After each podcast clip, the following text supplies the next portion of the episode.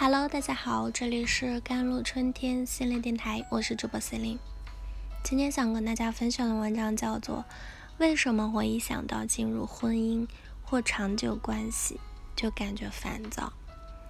为什么我的伴侣很少向我表达爱意，感觉他并不需要我？为什么一吵架我就想逃得远远的，特别想要一个人静静？为什么我一想到……进入婚姻或长久关系就感觉烦躁。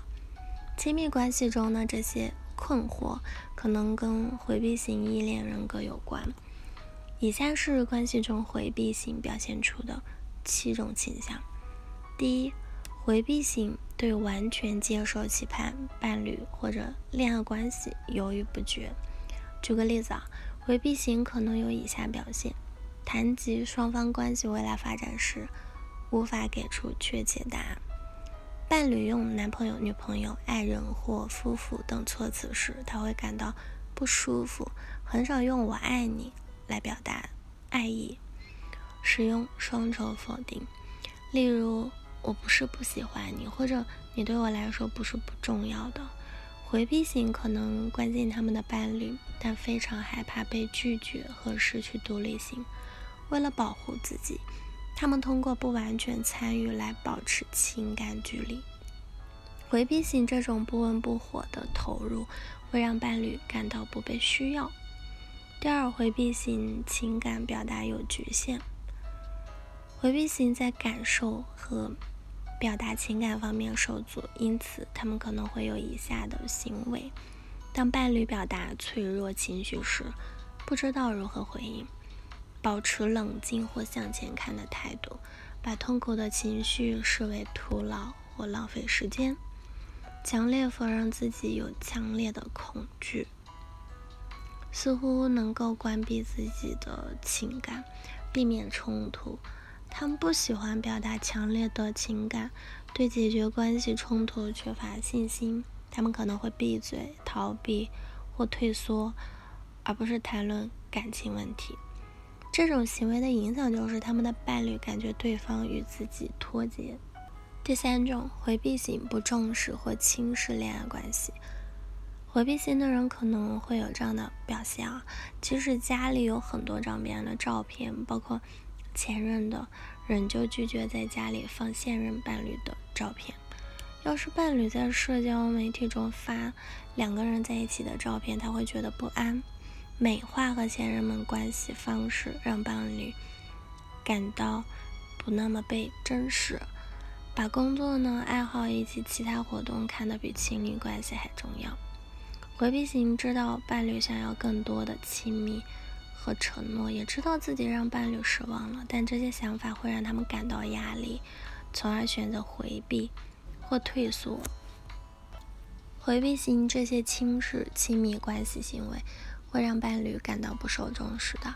第四，回避型难以做出承诺，保持自主性和独立性对于回避型依恋者至关重要，因此他会迫切避免相反的感受，比如义务感、依赖感和受限感，这些需要比连接感啊、亲密感和相互依存更重要。回避型对承诺的挣扎可以表现在以下方面。在关系中逃离或者模棱两可结束关系的历史，周期性退缩啊，告诉伴侣他们需要从这段关系中休息一下，宣布他们对自己的感情不确定，并想和其他人约会。回避性这种逃避承诺的态度会让伴侣感到不被需要。第五就是回避型与伴侣保持一定距离了，比如他们可能会。小心翼翼地维持自己的日程安排和个人时间，对伴侣吹毛求疵。那伴侣要求更多时间在一起，他会感到难以接受，不愿意进行情感表达。如果觉察到关系过于亲密，就会取消原定的计划。如果伴侣质疑这些行为，回避型可能会以逻辑推理的方式来回应，避免承认自己的。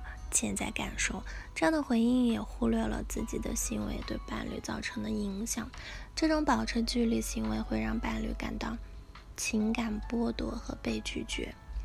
第六点，回避型喜欢模糊表达和间接沟通，想要清楚传达自己的感受，依赖于了解自己的感受。然而，很多回避型并不了解自己的情绪，思考情绪可能会给他们带来痛苦。因此呢，当伴侣对感情和关系提出问题时，回避型可能会茫然无措。例如，伴侣说：“我想要更进一步的关系，或者我想要有。”更多时间在一起，回避型可能会给出一个模糊或者令人不满意的回答，亦或者转变话题，说伴侣要求过高，甚至一点回应都没有啊。这种间接沟通的方式会让回避型人的伴侣感到困惑不解。第四就是回避型疏远伴侣，无法亲近。回避型依恋者将其伴侣为建立更紧密关系所做出的努力，视为在索求关爱。作为回应，回避型可能会当伴侣寻求安慰啊，或者要求更多身体或情感连接的时候，不做回应，无缘无故的对伴侣或者一段感情不再抱有幻想，称伴侣太粘人啊，或者需要注意或关爱。告诉伴侣自己照顾自己的情绪需求，埋头于工作或个人活动，这种疏远伴侣行为也会让对方感到孤独了。好了，以上就是今天的节目内容了。咨询请加我的手机微信号：幺三八二二七幺八九九五，我是司令，我们下期节目再见。